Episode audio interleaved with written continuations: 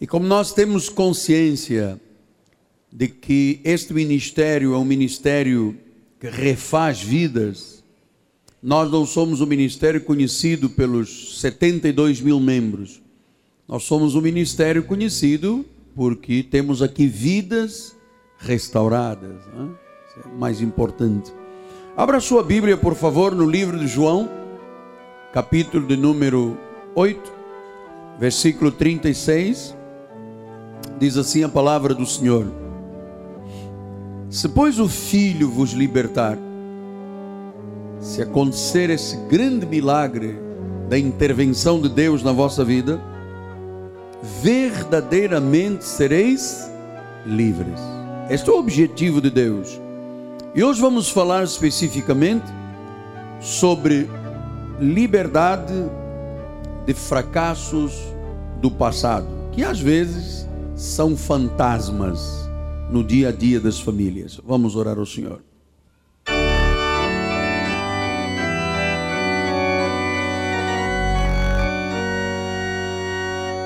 Senhor Jesus Cristo, é com muita alegria, Pai uma felicidade intensa, profunda e sólida, não passageira, sólida, que aqui estou sobre este altar para glorificar o teu nome, para exaltar o teu nome e para ser instrumento da tua glória, para pacentar, para pastorear, para cuidar das ovelhas que tu mesmo, Senhor, me outorgaste, me entregaste para que eu seja um pastor, um mentor das suas vidas. Por isso, Deus, com tremor e temor, usa os meus lábios, as minhas cordas vocais perfeitas, saudáveis, para instruir com a sabedoria de Deus a tua igreja, esta nação santa, esta raça eleita, este povo de propriedade exclusiva do Senhor, povo que foi chamado para proclamar virtudes daquele que nos tirou das trevas para a sua maravilhosa luz, em nome de Jesus. E todo o povo de Deus diga amém. Meus filhinhos na fé, santos preciosos, povo de Deus, universal Assembleia dos Santos, aqueles que são o selo do meu apostolado, aqueles que são gerados pela minha vida espiritual como instrumento de Deus, o único e o soberano Deus, o Senhor Jesus. Minha família, durante todo o mês de maio, o apóstolo tem dado instruções à igreja a respeito da família. Já é tradicional na nossa igreja dedicarmos o mês de maio a cuidar, a cultivar, a ensinar, a demoestar as famílias da igreja, porque nós precisamos de entender que nós somos humanos. Estamos numa terra cheia de adversidades, de vicissitudes. É, entendemos bem que estamos passando hoje na nossa sociedade por uma crise moral sem precedentes. E então, famílias estão na igreja, uns debaixo de lutas, outros enfrentando dificuldades, outros já apresentando muitas vitórias. Mas a verdade é que, desde algum tempo, o Senhor tem me falado muito nessa questão da família ser livre. Né? Família livre. Você viu aqui pela peça de teatro, às vezes um marido que está com dificuldade de relacionamento com a esposa adoece a casa toda. Os filhos choram, a esposa é colocada de lado, o marido acha que tem razão em tudo. Então nós precisamos saber que às vezes existem amarras que precisam de ser rompidas definitivamente, porque elas geram inúmeros fracassos. Você veja, às vezes a pessoa tem um, dois, três, quatro anos de igreja e parece que não aconteceu nada na sua vida. Então, eu sei que às vezes as lutas, as dificuldades, esses chamados fracassos, as falhas da vida, deixam marcas, deixam cicatrizes, algumas físicas e outras emocionais no coração, na alma, nas emoções, naquele homem interior, conforme o apóstolo São Paulo disse aos Coríntios. Porque você sabe, às vezes nas relações entre famílias, marido fere a esposa, a esposa fere o marido, enfim, eh, nós precisamos de entender que às vezes há cicatrizes purulentas que a própria pessoa faz nela mesma. Então, erros são cometidos, faltas é, que deixam marcas, que deixam cicatrizes no seu cônjuge. Então, há pessoas que sofrem, apesar de vida cristã, ao ponto, como já ouvi de várias, de não quererem mais viver por causa dos fracassos dentro das famílias. Portanto, nós precisamos de, como igreja, entender que há erros que há pessoas que cometem contra nós e nos ferem. Mas há erros que nós cometemos e a igreja tem que ser ah, o lugar de instrução, de cura, de renovação, de restauração, para que as pessoas tenham um viver feliz. Igreja é para isto. Igreja é um hospital. Igreja é uma escola. Igreja é uma casa de ensino. Ninguém nasceu ensinado a ser cristão. Nós vivemos nesse mundão anos e anos, sujeitos ao mundo, ao príncipe das potestades do ar. E às vezes, quando estamos na igreja, ainda trazemos marcas do passado, resquícios que ficaram lá.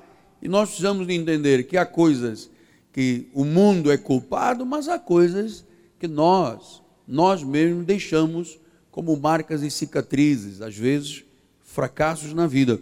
Eu tenho falado deste assunto lá em Portugal, falei na igreja de Campo Grande, porque às vezes as pessoas precisam de ser despertadas. Como uma senhora veio ter comigo quando eu preguei em Campo Grande, ela disse: Obrigado pelo que o senhor me chacoalhou, o senhor me despertou para uma realidade. Você sabe, às vezes as pessoas cometem erros e acusam os outros.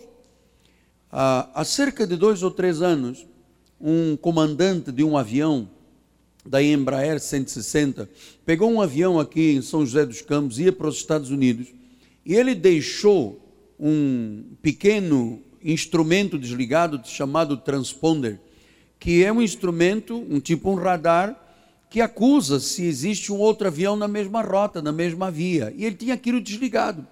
Sabe o que aconteceu? Ele tocou com a ponta da asa num avião da Gol, morreram 152 pessoas e dezenas, centenas de famílias estão aí hoje tristes, em luto, porque um homem é, se esqueceu de ligar, errou. E quando perguntaram ao piloto, mas você não sabia que você tinha que estar com o transponder ligado, o seu GPS, que acusa a presença de um outro avião? Ele disse: Não, foi o chefe da torre do comando de Brasília, foi o chefe não sei que da torre de comando da Amazônia que não me deu instruções e sabe, jogou de um lado para o outro. E a verdade é que centenas de pessoas morreram. Então, nós não podemos mais viver de desculpas, conforme o comandante Paladino deu desculpa. Ah, desculpa lá, eu esqueci-me de ligar esse aparelho. Mas morreu muita gente. Então, a minha pergunta é: qual foi a maior falha, maior erro que você cometeu? Porque eu tenho que lhe falar desse assunto, porque às vezes erros que nós cometemos é, custam muito caro. É, eu sei que, pela experiência que eu tenho de vida ministerial, eu sei que há pessoas que perderam 10, 20, 30 anos porque deram ouvidos a vozes que as levaram ao erro. Para alguns custou dinheiro, para alguns custou família, reputação, o bom nome, o testemunho cristão. Então nós temos que entender que a mais profunda falha que gera fracasso na vida não é aquela que alguém fez contra nós, mas é aquela que nós fazemos e assumimos o erro de o fazer. Sabe como é que a Bíblia chama isto? O erro doloso. Você sabe, Há erros que nós cometemos que realmente, pela humanidade. Mas há erros que você faz dolosamente, ou seja, eu sei que eu estou correndo um risco, eu vou assumir o risco, eu sei quais são as consequências e eu faço. Chama-se erro doloso, não é culposo. Às vezes a pessoa vai com o seu carro, alguém lhe passa na frente, atropelou, ele não teve culpa.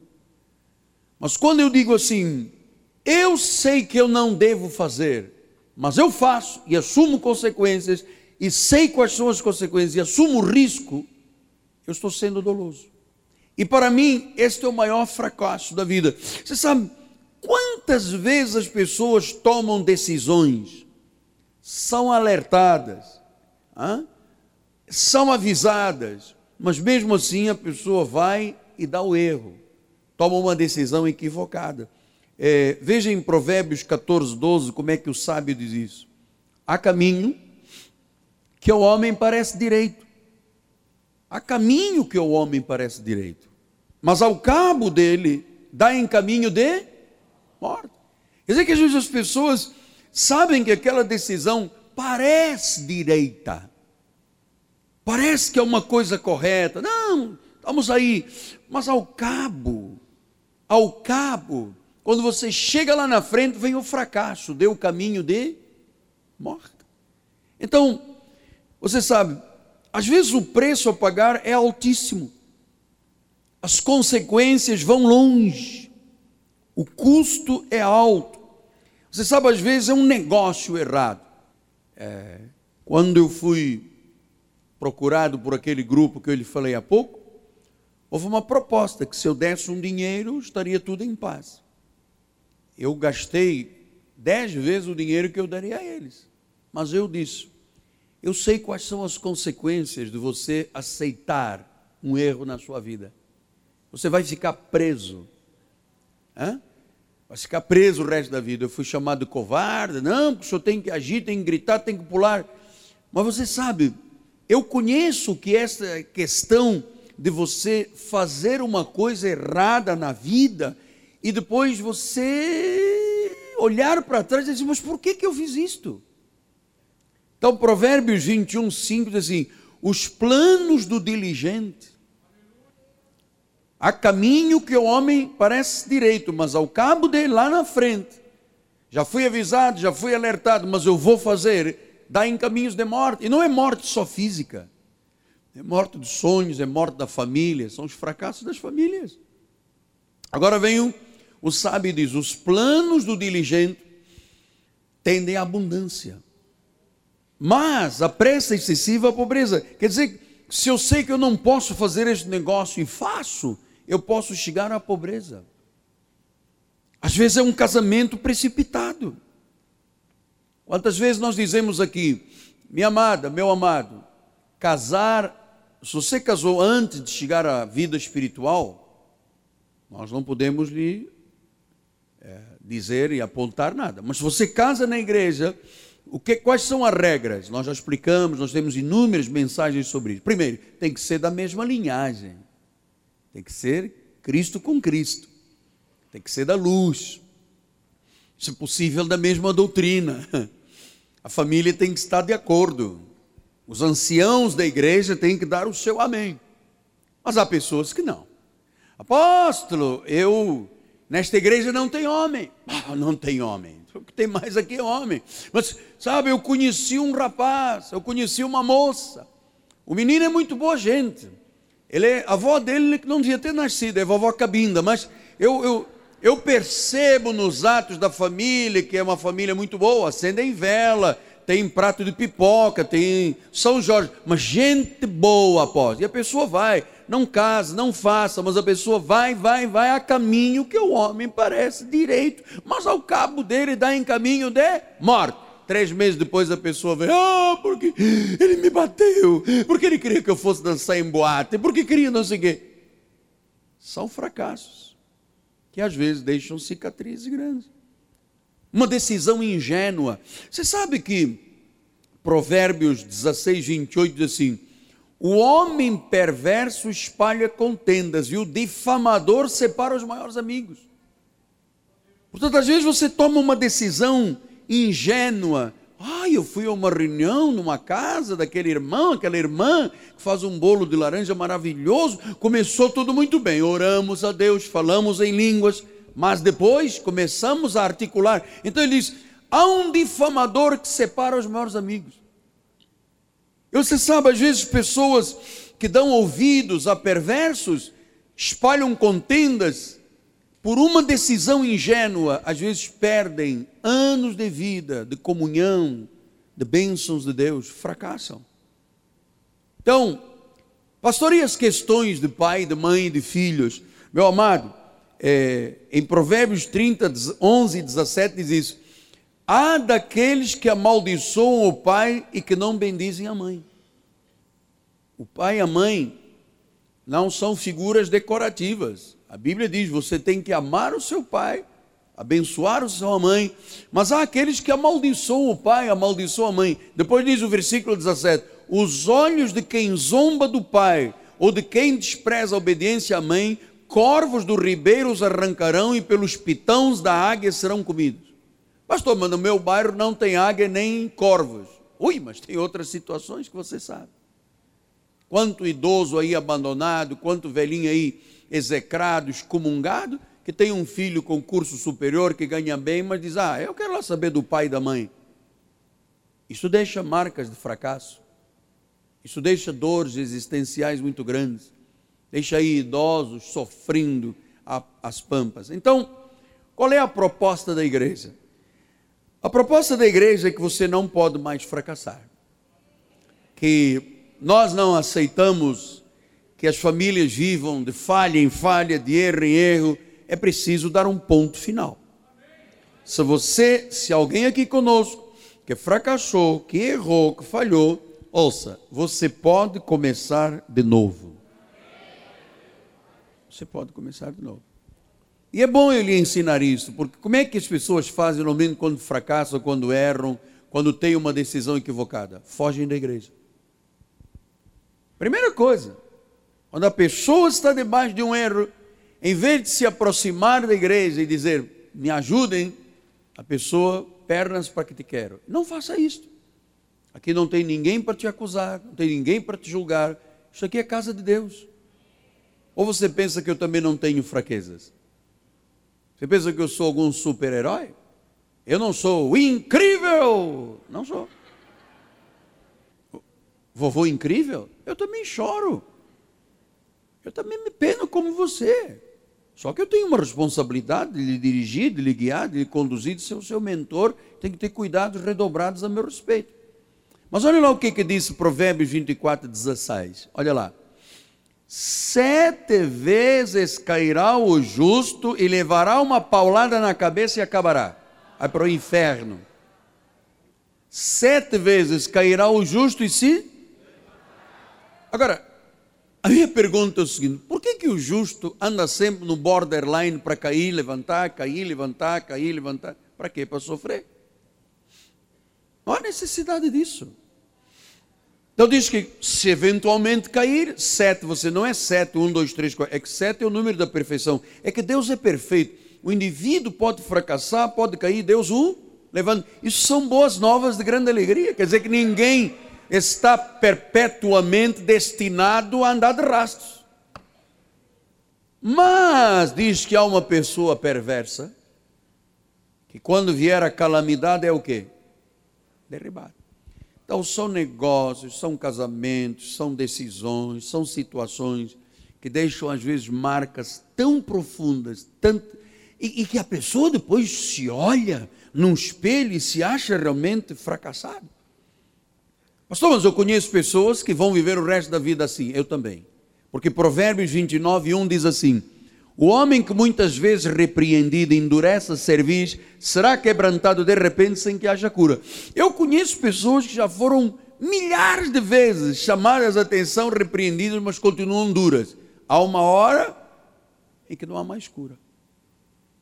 Mas isto, nós não estamos tratando com gente assim, nós estamos tratando com gente humana é?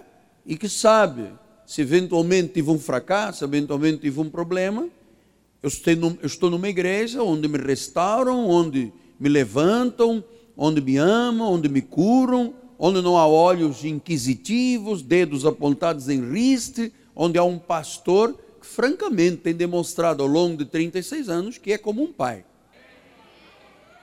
Então,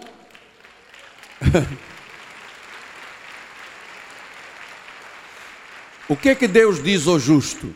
Deus diz ao justo: olha, se você eventualmente tem um fracasso na vida, você tem uma nova chance de se levantar. E como é que isso acontece? Ah, é preciso lhe dizer isto, porque pela minha, pelas minhas andanças de tantos anos, eu sei que há pessoas que quando fracassam, a família fracassa, é, pensam assim, é o fim, não tem mais jeito, ficam sem esperança. Quantas famílias sofrem a beça, sem esperança, dizendo não há jeito. Nosso caso é, é um caso terminal. Ou seja, eu vou lhe dizer por que, que alguns pensam que não há jeito. Por uma palavrinha chamada orgulho. É. Eu não fiz nada errado. Quando perguntaram ao comandante do avião do voo da Gol, você errou. Ele disse: Eu não. Quem errou foi o outro homem que não me deu instruções. Então, há pessoas que dizem: Eu não fiz nada errado, mas por orgulho. Ou então ninguém vai saber. Eu sou uma pessoa boa, os outros é que não são. Amado, a coisa mais difícil na vida é você admitir um erro. É muito difícil. Eu vou lhe dizer por que, que às vezes as pessoas andam anos e anos fracassados quando bastava admitir para mudar. Olha o que, que diz Provérbios 16, 17 a 21. O caminho dos retos é desviar-se do mal. Ora, se eu sei que aqui tem fogo e eu sou uma pessoa reta, o que, que a Bíblia manda? Desvia-te. Não bota a mão no fogo, você vai se queimar. Depois ele diz: o que guarda o seu caminho, o que procura viver dentro dos padrões da Bíblia, preserva a sua alma. Depois ele disse: a soberba precede a ruína e a altivez de espírito a queda. Então, às vezes a pessoa anda de fracasso em fracasso por ser orgulhoso e soberbo, porque não admite. Porque sempre que você vira um soberbo, espera a ruína dessa pessoa. Espera o fracasso dessa pessoa. Versículo 19: Melhor é ser humilde de espírito com os humildes do que repartir os despojos com os soberbos. Olha, eu vou lhe dizer uma coisa: você nunca me encontrará sentado com soberbos. Não gosto. Nunca dividi amigos. Nunca. Nunca deixei de honrar o meu pai e a minha mãe. Você já me ouviu aqui falar centenas de vezes, sabe? Porque eu sei que estas coisas é botar a mão na cumbuca. Vem ferrada de abelha lá. Ah, eu quero viver, eu estou fora. Tudo que é perversidade, eu estou fora. Eu quero viver a vida eterna. Então, João 8,32 diz assim: Conhecereis a verdade. Você está conhecendo a verdade. Aqui não estou dando sabonete de arruda, os caminhos antigos de Jeremias 6, sabonete, pente, folha de árvore, pedacinho de tecido. Eu estou te falando da verdade. Conhecereis a verdade e a verdade vos libertará. Então significa que quando eu conheço a verdade, quando eu admito um erro, quando eu não culpo as outras pessoas, eu sou livre. Porque a Bíblia diz que o justo pode cair até sete vezes, Deus o levantará. Então, você sabe, muitas pessoas ouviram dos seus pais, de seus familiares, do seu colega de trabalho, do amigo, do marido, da esposa e até de pregadores Ouviram anos, você é um fracasso. Isso fica lá dentro. Quantas vezes um marido tem a ousadia de apontar o dedo para a esposa e dizer: Você é uma fracassada. E naturalmente que, se você me diz todos os dias que eu sou um fracassado, eu vou me sentir como tal. É aí que vêm as pessoas com o coração rasgado, em pedaços Pastor, eu tenho desejo de morrer, eu tomo calmantes, eu tomo antidepressivos. Por que, as pessoas já não estão agarradas a calmantes? Porque o sentimento da incapacitação, do fracasso está lá permanentemente, como um aguilhão cutucando na cabeça da pessoa. Você sabe, no livro de João, história de João, capítulo 10, versículo 10. O Senhor diz assim: O ladrão vem somente para roubar, matar e destruir. Eu vim para que tenham vida e vida em abundância. Você sabe que as pessoas pensam que este ladrão é um diabo com dois chifres, uma pata rachada e um rabo de seta que fica no canto da esquina atazanando a tua vida. Mas na realidade, esse ladrão é, é o velho Adão. É a velha natureza que, quando não é dominada, ela domina. É, luta, inclusive, contra o espírito. A carne, a concupiscência da carne. Sabe o que, é que ela faz? Ela rouba. Rouba o que afeta o dia a dia da pessoa. Ela mata. Ela mata o futuro da pessoa. Ela destrói destrói o que? Os sonhos. Então, como é que mata, rouba e destrói o teu velho Adão, que a Bíblia chama do ladrão? Porque às vezes as pessoas ficam procurando o diabo nas paredes e o diabo é a carne da pessoa. Eu nunca vi diabo nenhum na minha vida, meu amado. Nunca. Você já viu diabo algum? Às vezes você diz, a minha vizinha é o diabo. Ai, tá bom, mas é a carne da vizinha. Agora aquela figura com chifre, com aquela barbinha, aquela coisa. Eu nunca vi, ando nisto há muitos anos, amado. Aliás, nunca ninguém viu. Então as pessoas preferem dizer que é ele do que reconhecerem que é a própria pessoa, o Adão, a velha natureza. Olha quantas pessoas aqui não se formaram, não casaram, não restauraram suas vidas, porque o ladrão, a carne, o velho Adão, fica lá, você não presta, você nunca vai ser feliz, você não merece, logo você? Logo você? Sim, mas Jesus me ama. Você pensa que Jesus te ama. Aquele velho Adão. Então, quantos casais amados precisam de restaurar para serem felizes? Já se amaram tanto, já se quiseram tanto, não passavam um sem o outro e hoje é difícil conviverem dentro da mesma casa. Parece que as coisas nunca encaixam. É? Marido diz: vai ganhar o Vasco. A mulher diz: é o Ceará. Então, o que nós vamos tratar a partir de agora, depois de eu ter lhe apresentado esta, esta introdução de 25 minutos, é porque eu quero que você saiba que restauração é um processo. Ninguém se torna um cristão na verdadeira acessão da perfeição cristã overnight. De hoje para amanhã, oi, conte comigo, eu já sou. Não, isso é um processo. E restauração destas marcas, destes fracassos, dessas quebras, às vezes demora tempo, mas acontece. E olha, eu vou lhe dizer uma coisa: só Deus pode fazer isso.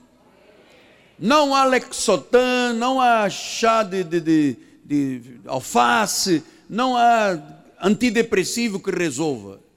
Ou Deus resolve, ou ninguém pode resolver. Nós acreditamos nesta igreja que só Deus resolve.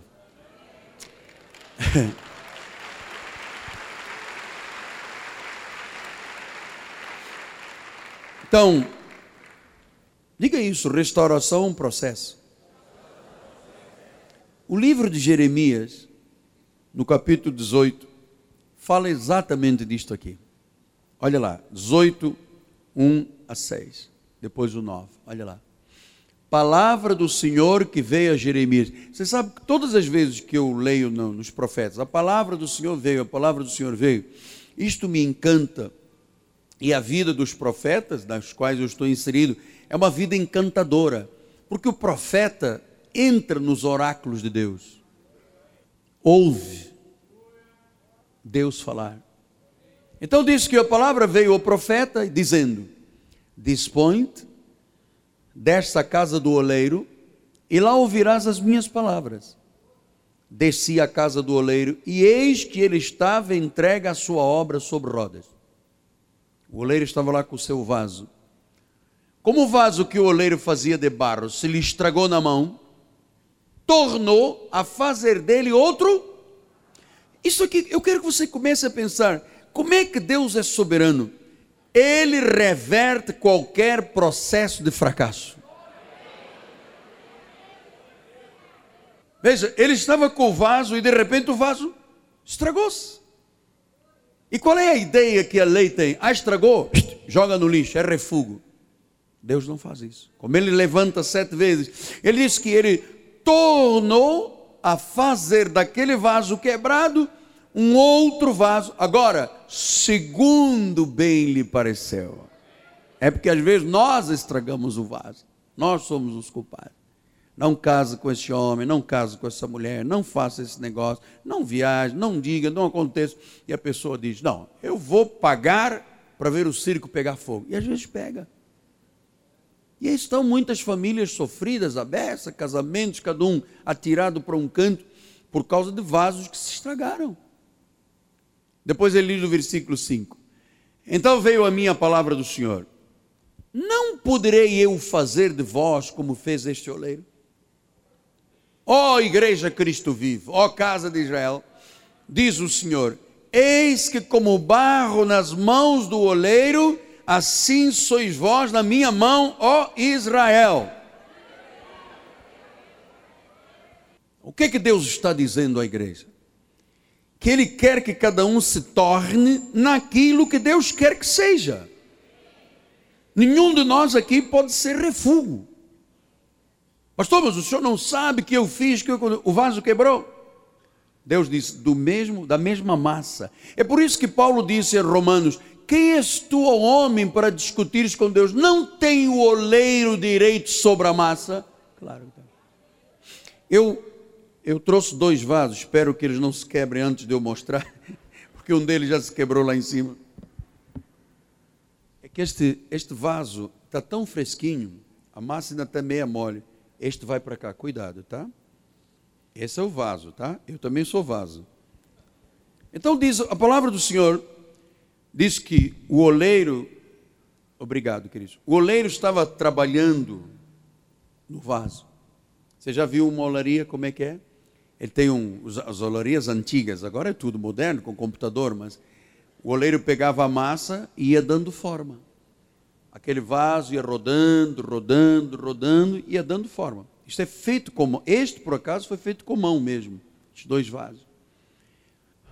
Ouça, isto aqui chama-se massa. Eu e você somos massa. Você vê que o vaso é de quê? De barro. Que não tem um vaso de ferro. Então diz que o oleiro estava trabalhando. Hã? Trabalhando. E você sabe, Deus está trabalhando na vida de muita gente aqui. Muita gente. Trabalhando nas emoções, nos sentimentos, para que você não tenha raiva, não tenha iras, não tenha contendas dentro de casa. Olhe a sua esposa como uma bênção, olhe o seu marido como a bênção de Deus para a sua vida. Olhe os seus filhos como herança, não como intrusos. Olhe os seus pais como alguém que tem que ser honrado. Deus está trabalhando na massa. Você sabe, eu vim da igreja católica romana. E eu vinha cheio de pulga e carrapato e tudo que uma ovelha pode ter. E eu me recordo que no início da minha vida espiritual eu dizia: Deus não pode dizer assim, Deus não pode fazer assado, Deus tem que ser. E eu achava, até que houve um dia que a massa. Então, Deus está trabalhando, Ele está revertendo o processo, porque nós estamos falando que uma família fracassada é uma família infeliz, é uma família sem alvos, não pensa no amanhã. Então diz que o oleiro estava trabalhando no vaso, e que de repente este vaso, o que, que aconteceu? Se quebrou. Quebrou, pode levantar, irmã Sierra, está aqui quebrado. E diz que, é, é porque assim, eu posso tentar ver se eu conserto este vaso. Pastor, pode me vir, bispo, me ajudar? De repente a gente consegue botar o vaso. Vamos lá. Eu, eu vai ser um pouco difícil eu me baixar, porque eu estou gordinho. Essa, essa, isso. A lógica humana diz que consegue. Então vamos lá ver. Eu sou cheio de lógica. Aqui, olha, esta é a peça. Vê qual é o pedaço de cada lugar aqui. Veja, aqui tem esse pedacinho aqui de um centímetro. De onde é que é ele? Olha, ali são as emoções, aqui os sentimentos, muitos cacos. Veja se consegue encaixar. Não dá? Essa parte. Não dá. Põe aí. Não dá. Não, não dá. Não, não dá. É que é vai, bota aqui. É que é muita coisa. Olha. Não dá. Chega. não dá. Sabe uma coisa? Obrigado. Aqui os dois bispos e o pastor não conseguiram. Eu não consigo transformar a sua vida. Deus consegue. Deus consegue. E você sabe, para nós, a ideia é o seguinte: fracassou, quebrou, teve problema. Mostra aí, mostra, bispo, como é que é o vaso no original, como é que é feito. O bispo tem aqui, uh, temos uma, olha aí, aí está, o vaso nas mãos do oleiro. Exatamente isso. Vai dando forma, vai dando forma, vai crescendo o vaso. Exatamente isso que eu acabei de transmitir. Olha, ele vai dando a forma essas mãos especiais. Pode desligar, bispo. É assim que Deus faz. Se você me conhecesse há 20 anos, você dizia: Este homem é totalmente diferente. Agora, o que me encanta é que isto poderia ser um refúgio. Diz, não presta. Ele errou, ele adulterou, ele mentiu, ele bateu, ele fez um negócio errado, ele sabia que não devia. Joga fora. Deus não faz isso. Deus diz que da mesma massa. Olha aí, da mesma massa ele faz um vaso.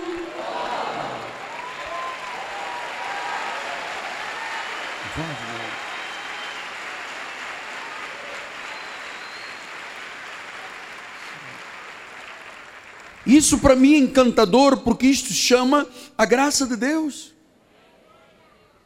As igrejas botam para fora, excluem, jogam fora, maculam as pessoas na frente do altar, dizem que o refúgio é refúgio, não tem mais jeito. E aí milhares de famílias marcadas pelo fracasso, porque achavam que isto aqui era refúgio para sempre. Mas Deus disse: Não posso eu fazer com vocês o que eu fiz com a casa de Israel, não posso eu fazer a mesma coisa que fez o oleiro de um vaso fracassado um va... E diz que é conforme ele entende que é o melhor. Então Deus tem um plano perfeito para que nós nos tornemos tal qual o que Ele quer que sejamos nesta terra e não apenas refúgio. Você vê, nós não conseguimos. Quando é que eu vou conseguir colar dezenas de pedaços? Nunca. Sim, mas a psicanálise resolve. Tenho certas dúvidas. Até onde resolve? Sim, mas um bom psiquiatra ajuda, mas não resolve. Não é capaz de pegar este caco todo que está aqui, de um vaso quebrado e transformá-lo num vaso novo. Sim, mas o chefe da igreja, amado, não acredite que homem algum, nem poder algum desta terra, é capaz de pegar um fracassado, uma família quebrada, sair do refúgio para o vaso novo. Pastor, então, o que, que Deus quer que nós sejamos? Diz em Romanos 9, 19 e 20: Tu, porém, me dirás de que se queixa ele ainda, pois quem jamais resistiu à sua vontade? Versículo 20: Quem és tu, homem, para discutires com Deus? Porventura pode o objeto perguntar a quem o fez: Por que me fizeste assim? Meu amado, a pessoa quando chega à igreja, ela tem tem um, uma vida pregressa, fuma, bebe, mente, faz, acontece. Mas no momento em que o vaso se quebra, meu amado, e que Deus pega e começa a trabalhar e o transforma num vaso novo, esse vaso novo é para a glória do Senhor Jesus Cristo. E por que, que Deus restaura? Porque em Romanos 8, 29 diz: Aos que de antemão conheceu, também os predestinou para serem conformes à imagem de seu filho. Você acha que a imagem de Jesus poderia ser um vaso de refúgio? A imagem de Jesus é um vaso novo. Uma esposa nova que admira o marido, que cuida do marido, um marido que ama a esposa, os filhos que cuidam dos pais, os pais cuidam dos filhos, o lar onde começa a igreja Cristo Vivo, a igreja Cristo Vivo aqui não é na rua Maricá, é na tua casa, é na tua empresa. Ele te restaura para seres a imagem dele, porque quando o vaso está quebrado, é para desonra. Deus conhece o teu coração. Deus te conhece, ele te ama. Ele viu as tuas dores, ele viu as tuas tribulações, as tuas angústias. E ele sabia que o vaso era de barro. E ele disse que promete, está prometido, que do mesmo, eu gosto disso, da mesma massa. Mesma natureza que nós somos. Deus faz tudo novo. E Deus faz de novo para que nós aprendamos com as falhas, os fracassos, para que o vaso novo seja para a glória do Senhor. Por isso é que Timóteo disse em 2 Timóteo 2,19: Entretanto, firme fundamento de Deus permanece e tem ser o Senhor conhece os que lhe pertencem. E mais, a parte da injustiça todo aquele que professa o nome do Senhor. Ora, numa grande casa não há somente utensílios de ouro e de prata, há também de madeira e de barro, alguns para honra, outros para desonra. Assim, pois, se alguém a si mesmo se purificar desses erros, se alguém a si mesmo entender que não pode mais tomar decisões erradas, não pode mais lutar contra a Bíblia, não pode mais aceitar palavras perversas, olha, este vai ser um utensílio de honra, útil preparado para toda boa obra. Meu amado, eu vou lhe dizer uma coisa, eu estou nisto há 36 anos. Eu quero ser todos os dias um vaso de honra útil ao meu Criador e ao meu Senhor. Utensílio de honra. Agora, quem é que é o utensílio de honra? O que se purifica dos erros, o que admite Gente, não posso continuar de fracasso em fracasso, culpando, atacando, dizendo que foi o controlador de voo que não ligou e não me deu instruções, quando eu sabia que tinha que ligar o transponder para me acusar a presença na mesma via de um outro avião. Eu sou comandante. Ninguém pode voar sem isso. Deus não espera que você seja perfeito na carne. Deus disse em 2 Coríntios 4, 7: temos, porém, este tesouro em vasos de barro. Vasos de barro. Para que a excelência do poder seja de Deus. Então, meu amado, eu vou lhe dizer: tudo o que eu sou, do refúgio que eu fui para o vaso novo, toda esta obra que acabou comigo, com o fracasso, com a mentira, com o engano, com o mundo, foi Deus que o fez. A excelência do que está dentro de mim é de Deus vaso de honra, mas é de barro. Eu conheço pessoas que Deus já refez a vida delas cinco, seis, sete, dez vezes. Eu conheço pessoas que Deus refez tanto que um dia disse: para, basta. Vai ser quebrado sem que haja cura. Então, uma vida nas mãos de Deus é uma vida nas mãos de um oleiro. Ah, o poder que faz esta obra. Às vezes, olha, nós temos aqui casos de homens que foram mudados na marra. Temos aqui, eu conheço testemunhos aqui de pessoas que cometeram delitos graves. Mas Deus não jogou refúgio, Deus pegou e fez um vaso novo. Hoje estão aqui na igreja tementes, sabe, felizes, tranquilos. Então ele é o oleiro, ele é o oleiro, ele refaz para nos usar, para toda boa obra, para que o vaso de barro seja modelo nesta sociedade corrupta. Então, talvez as tuas dores foi você que as causou. Quando eu preguei este assunto na nossa igreja de Campo Grande, veio uma senhora no final e disse: Apóstolo, eu nasci não sei aonde, vivi aqui, fui para a Bahia, voltei, fiz, aconteci. Eu era caco atrás de caco, carregando cacos da minha vida consciente dos erros que eu cometi. Mas Deus está trabalhando nas falhas, nos fracassos, nas dores, no coração quebrado, exatamente porque esse tesouro que é Jesus tem que habitar num vaso de barro. Pastor, e como é que sabe que o vaso deixou de ser refúgio para ser um vaso novo? Por duas coisas. Número um, pela nossa confissão. Você conhece quem é vaso novo, refeito por Deus? Pela confissão. Olha como é que Tiago diz. Tiago 3, 10. De uma boca procede bênção e maldição. Meus amigos, não é conveniente que estas coisas sejam assim. Portanto, a boca de um vaso refeito não pode ser uma boca de bênção e uma boca de maldição. Acaso pode uma fonte jorrar do mesmo lugar o que é doce e o que é amargoso? Não. Acaso, meus irmãos, pode a figueira produzir azeitonas ou videira figos? Tampouco uma fonte de água salgada pode dar água doce. Portanto, como é que uma pessoa está refeita? Pela sua confissão. Primeiro sinal, como é que ela fala? Você não vê o meu nome de minha família metido em situações aqui nesta cidade, neste país?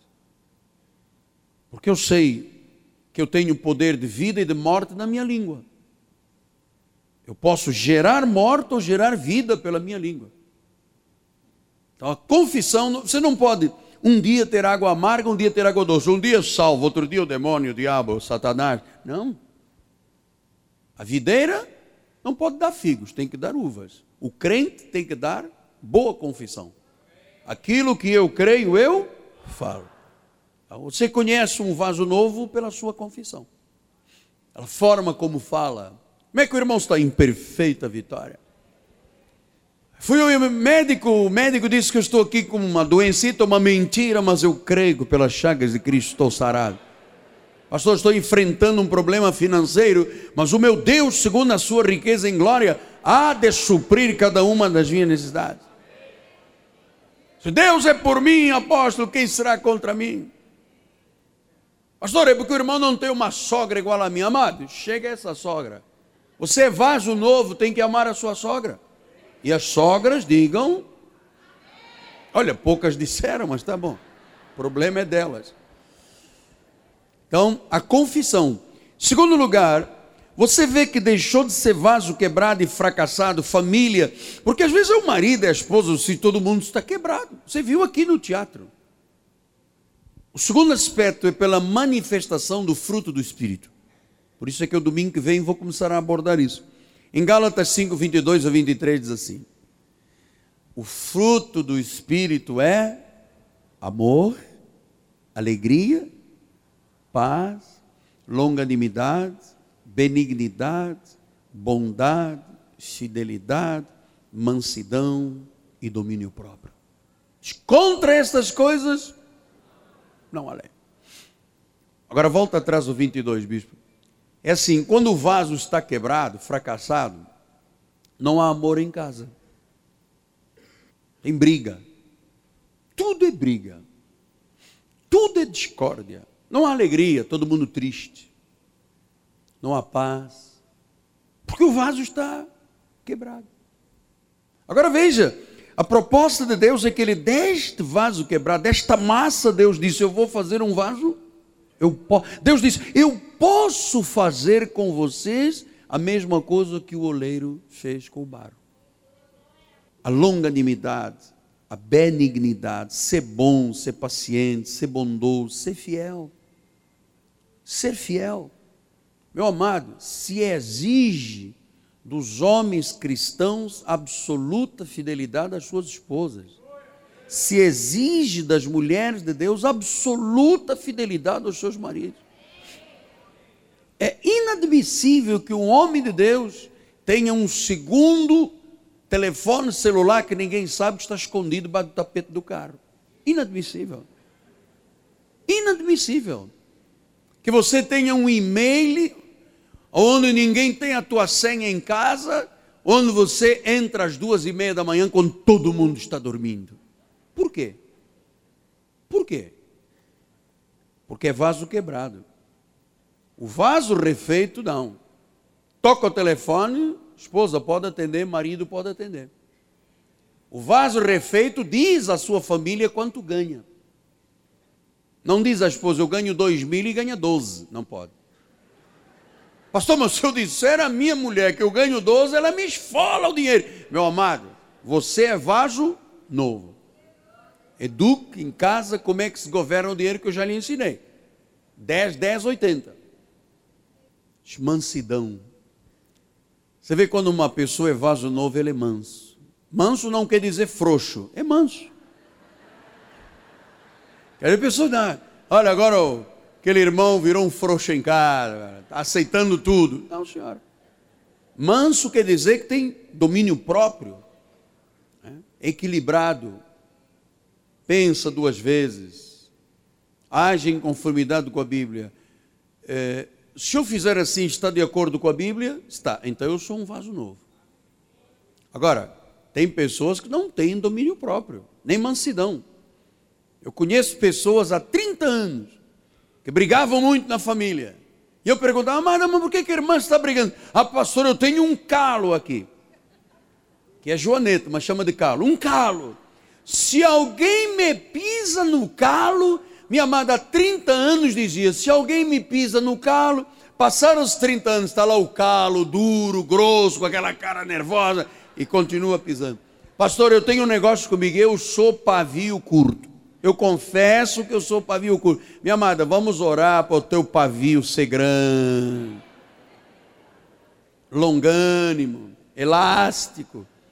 Pastor, eu às vezes vou no trânsito, aposto. Eu não admito fechada. Nem o que me dá fechada, eu vou atrás, fecho ele e digo. É, Aí o motorista do ônibus diz: Deus te abençoe, meu irmão. Graça e paz. Graça e paz. Ah, graça e paz. O Senhor é meu pastor e nada me faltará. Ele me faz repousar em paz verdejante. Então, um vaso restaurado se torna um vaso limpo. Não é o que diz 2 Timóteo 2,21? Se alguém a si mesmo se purificar, será utensílio para honra, santificado, útil, estando preparado para toda boa obra. Pastor, eu estou entendendo o que o senhor está dizendo, eu quero mudar, eu quero ser uma pessoa extremamente ligada à Bíblia. Eu admito que o senhor é o meu mentor, o senhor está aqui no, com boas intenções. O que, que eu devo fazer se eu ando ainda aqui metido nesta situação? Provérbios 28, 13 diz assim: O que encobra suas transgressões, porque, amado, às vezes te levam a pessoas que são especialistas em articular o mal para os outros. Comigo não tem vez. Aliás, mentiroso e articulador, você sabe, não cola comigo. O que encobre as suas transgressões, quando é que vai prosperar? Jamais. Mas o que confessa e deixa, o Senhor trabalha no vaso e transforma num vaso novo, alcança. Então, eu queria lhe dizer que Deus é o Deus de toda a graça. Ele pode começar tudo de novo, restaurando, fazendo a vida pura, limpa, sabe, transformada. Deus pode fazer isso. Você sabe que na Bíblia Sagrada houve um homem chamado Davi, um rei, que um dia se apaixonou por uma mulher que era esposa de um comandante de Urias e mandou o homem para a frente de guerra para ser morto. Teve relações com ela no palácio e ela engravidou. E o filho adoeceu. E Davi, durante uma semana, jejuou, jejuou. Senhor, é meu filho. E Deus disse: Esse é filho de um erro, esse é filho de um vaso quebrado, vai morrer. E morreu. Depois ele se casou com Betseba. Mas até então, eles eram um casal fracassado. Depois ele veio a gerar um filho chamado Salomão, o rei mais sábio. Mas eu queria que você agora entendesse nestes cinco minutos finais que Deus é um Deus tão bom, que Ele é capaz de tirar do caos, da queda, do mal, do fracasso, da família, da angústia, do desespero, daquela pessoa que diz: O dia em que o meu marido morrer, eu vou ser feliz. O dia em que a minha mulher morrer, eu vou ser feliz. Meu amado, não espere ninguém morrer para ser feliz. A vida são dois dias e um dia já passou. É hoje que Deus quer que você seja feliz. Com a mulher da tua mocidade. Então, você sabe que esse casal de fracassados, você vai agora entender o final da mensagem. Em Mateus capítulo 1, versículo 6 diz assim: Jessé gerou a David, e o rei David a Salomão, da mulher que fora mulher de Urias. Ou seja, Deus não escondeu o erro. Na genealogia de Jesus, se você pegar depois em Mateus e for lá ver, diz assim: o vovô gerou o Davi, Jessé, depois Salomão. Portanto, Salomão era neto de Jessé. E desta genealogia aí, desta árvore genealógica, ele disse: o rei Davi gerou a Salomão da que fora mulher de Urias. Deus podia ter dito: olha, não põe esse negócio, vamos abafar, tal. Não esquenta. Na Bíblia Sagrada, que fora mulher de Urias. Só que Deus restaurou. Eles eram um casal de fracassados. Agora veja, 25 gerações depois, olha o que, que diz o versículo 16: Jacó gerou a José, marido de Maria, da qual nasceu Jesus, que se chama Cristo. De um casal de fracassados, 25 gerações depois, vem Jesus Cristo. Quer dizer que Deus é um Deus que renova e restaura a história da vida das pessoas do fracasso, do vaso quebrado, da família que chora, se desarticula. Meu amado, eu tenho 36 anos, eu tenho visto gente subir, cair, levantar, subir, cair. E há pessoas que eu tenho visto Deus quebrantar sem que haja cura. Mas nós estamos aqui para dizer o seguinte às famílias: marido, a tua mulher precisa de você, uma mulher, o teu marido precisa de você, filhos, teus pais precisam, pais, teus filhos precisam, e é Deus que está fazendo esta obra, o vaso de honra partiu e quem sabe nasceu de um refúgio. De um refúgio. Eu estive assim num leito de enfermidade, quebrado, humilhado, apodrecido em vida, católico, apostólico, romano, podre, cheirava mal, não tinha temor de Deus.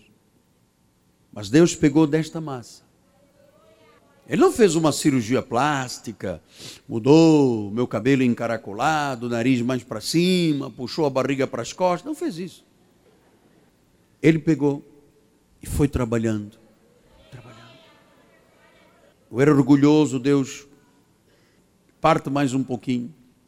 Eu era vaidoso, Deus, mais um pouquinho. Nasci numa família com muito dinheiro e você sabe, você acha que dinheiro é tudo e Deus quebra mais um pouquinho. E quando eu achava que eu era refúgio, que pedi ao médico para morrer na cama de um hospital, Deus pegou este refúgio, chamado Miguel Ângelo da Silva Ferreira.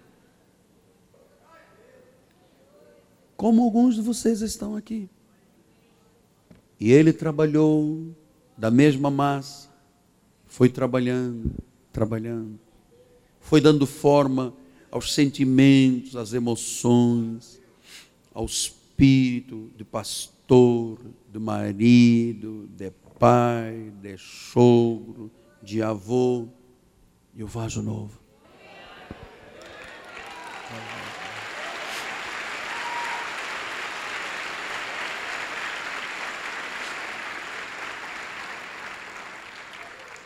Apóstolo, às vezes o vaso, é, às vezes o vaso parece que vai quebrar outra vez. Mas sabe, amado, eu sei em quem eu tenho crido. E diz a palavra que o meu Deus é poderoso para levar este vaso até o dia final. Intacto, precioso, perfeito cuidado com amor, com toda a provisão, com todo o carinho de Deus, conhecendo as minhas lágrimas, as minhas dores, o vaso novo. O vaso novo. Quem sabe alguém diz, apóstolo, mas eu estou há 30 anos como aquele lá, aquele refúgio que está ali em cima. E Deus disse: Eu não posso fazer com vocês o que eu fiz com a casa de Israel. Eu posso fazer. Eu posso fazer de você um vaso novo, segundo bem lhe parece. Vamos orar a Deus? Vamos orar a Deus. Pai amado e bendito, que bom, ó Deus, que nós temos um Deus que é Pai e que pega todos os cacos, todos os pedaços dessa massa e faz tudo novo. Tudo novo. A mente, o coração, os sentimentos, as relações familiares. O marido que começa a ver a esposa com outros olhos. A esposa que perdoa o seu marido, por piores que tenham sido as suas transgressões, que quer lutar pela família, Deus. Eis o vaso novo. Eu quero ser, Senhor amado, Senhor amado, como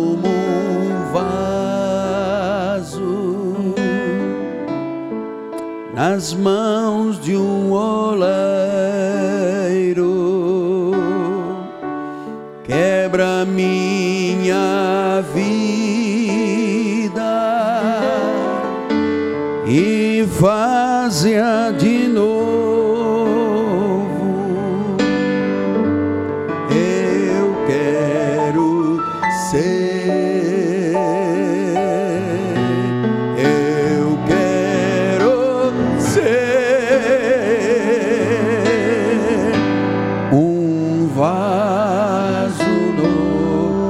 todos ficar de pé e vamos cantar. Eu quero ser.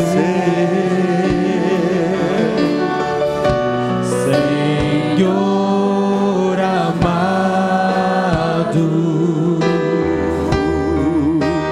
como um vaso. É para o bem da tua família, é para o teu bem.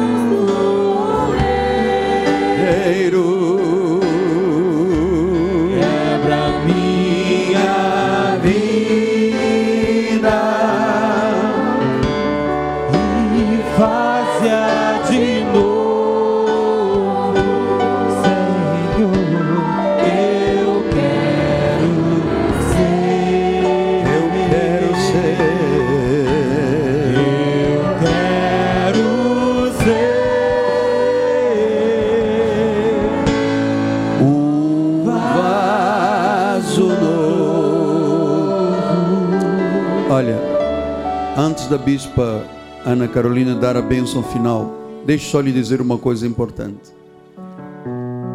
Deus ainda não terminou a sua obra em nós. Todos nós estamos sendo trabalhados para sermos a cada dia vasos de honra. E você sabe, muitas pessoas torceram contra você lutaram contra você, acharam que você não chegaria a ser o que Deus quer que você seja. Muitas pessoas lutaram contra mim, contra a igreja, é parte da vida humana, mas nós somos um desígnio de Deus.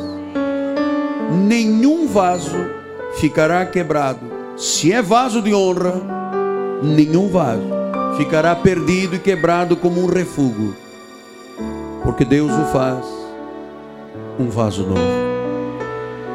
Receba essa palavra. Em nome de Jesus. Bispa Ana Caroline. Amém. Estenda suas mãos para o altar. Que a graça, a paz, a misericórdia, o amor e as doces consolações do Espírito Santo de Deus se manifestem hoje e eternamente na vida daqueles que são vasos de honra para o Senhor. Amém? Se você recebe, diga amém. Vá em paz, vá feliz. Saia daqui para vencer. Tenha uma semana em perfeita vitória em nome de Jesus. Não saia sem antes dar uma palavra de amor, uma palavra de vitória para esta pessoa que está ao seu lado. Diga.